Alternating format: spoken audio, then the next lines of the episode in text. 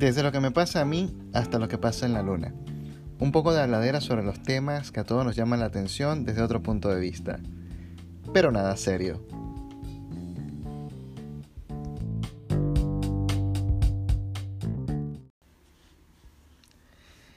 Y hoy tenemos el orgullo venezolano a flor de piel, pues nos hemos enterado que un multimillonario italiano de nombre Gianluca Bacci logró embarazar a una venezolana, a Sharon Fonseca. Caramba, sí es, caramba. No, no, no, no. Eh, ahora sí un poquito serio, en un podcast nada serio, hablando de este tema, pues y yo lo único que puedo decirles es, bueno, felicitaciones, ¿no? El, eh, Gianluca, eh, Gianluca Bacci manifestó que hace mucho tiempo quería tener un hijo.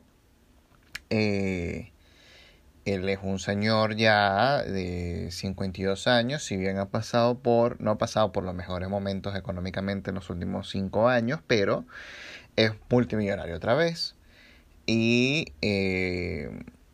pues esta vez logró conseguirse pues a, a, su, a su pareja, ¿no? una pareja que le diera eh, un hijo. La cosa es que entre todo esto, a mí lo que, lo que me llamó mucho la atención fueron las declaraciones de, de Gianluca, porque como buenos influencers que son ambos, eh, lanzaron videos por las redes sociales.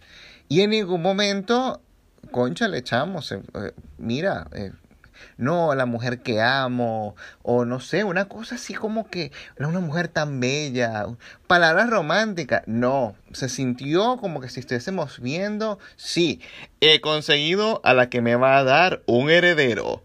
Y ya, y ¿dónde queda el amor? ¿Dónde queda el cariño? ¿Dónde queda esa, esa, no sé, pues, no sé. No, no existe. Pero con todo eso, eh, igual eh, nos pone muy felices que en momentos como los que estamos viviendo, situaciones tan estresantes y, difíciles, pues salgan noticias de este tipo que nos, nos alegran el día. En definitiva, eh, siempre que, que sabemos de que una nueva vida va a llegar a este mundo, independientemente de que seamos eh, de, de esos de los que nunca vamos a tener hijos en nuestras vidas, o que seamos de los que sí, que tal, que qué fino, que vemos un bebé y, le hacemos todo tipo de, de, muecas para que se ría, independientemente de cómo tú seas, una, una, vida, una nueva vida al mundo siempre es una buena noticia, ¿no? Eh, otra de las noticias que, que, en lo particular me ha pegado eh, eh, es el tema de, de, la Organización Mundial de la Salud dijo que el, coronavirus podría no desaparecer nunca, ¿no? Pero a mí no me afecta tanto el hecho de que de que el coronavirus vaya a desaparecer o no. A mí lo que me afecta es el hecho de que ¿por qué ese título? ¿Por qué le pone el coronavirus podría no desaparecer nunca? No podemos decir como que, señores, van a pasar más tiempo metidos en su casa. O poner estilo, una cosa como que las empresas se tienen que acostumbrar al trabajo desde la casa, al home office. El home office irrumpe en esta nueva década como la nueva metodología de trabajo. Las agencias de recursos humanos están buscando más talento en home office porque lo que se viene es candela. Tantos titulares que podríamos ponerle así como porque no vamos a salir más nunca más a la calle.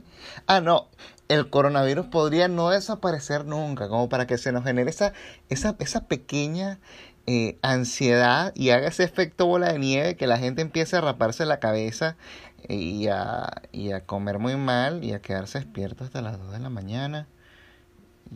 Y, yo estoy haciendo todo eso. Entonces mejor no sigo. Pero sí, eh, es una cosa que nosotros quizás ya después de que, de que vimos todo lo que estaba pasando en China, lo entendimos de una vez. Y dijimos, bueno, esto es una cosa que, no va a desaparecer. La H1N1 no desapareció, la porcina tampoco, la gripe aviar tampoco. Entonces yo creo que eh, el COVID-19 pues se une a este grupo de, de, de, indeseables, ¿no? De sospechosos habituales. Y hablando de sospechas habituales, eh, he visto muchos casos eh, de, con amigos con los que he hablado que me llaman, me escriben, no, mano, estoy angustiado. ¿Por qué? ¿Qué tal? No, mano, que tengo fiebre, dolor de cabeza, me duelen los ojos, estoy sudando frío, mano, y tengo una diarrea criminal. Y entonces, a mí me pasó. A mí me pasó que me enfermé grave, me dio una fiebre y yo no, aquí fue, señores, aquí se acabó.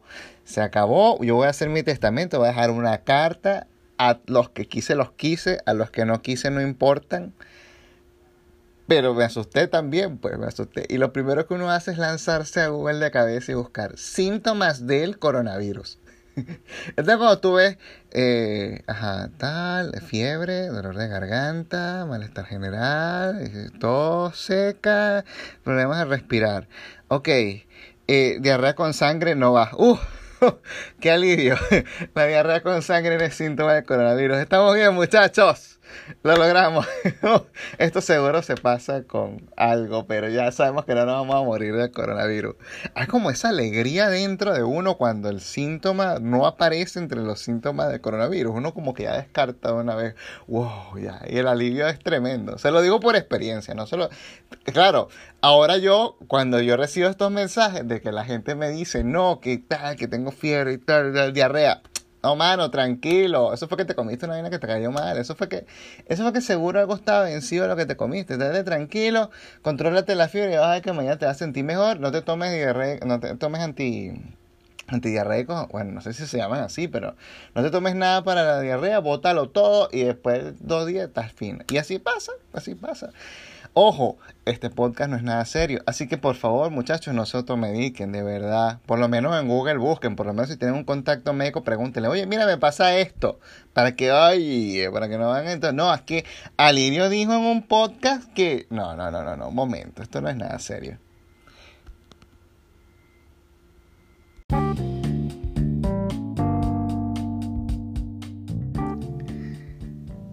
Y esto ha sido Nada Serio presentado por Alirio Aranguren tu podcast catártico de confianza.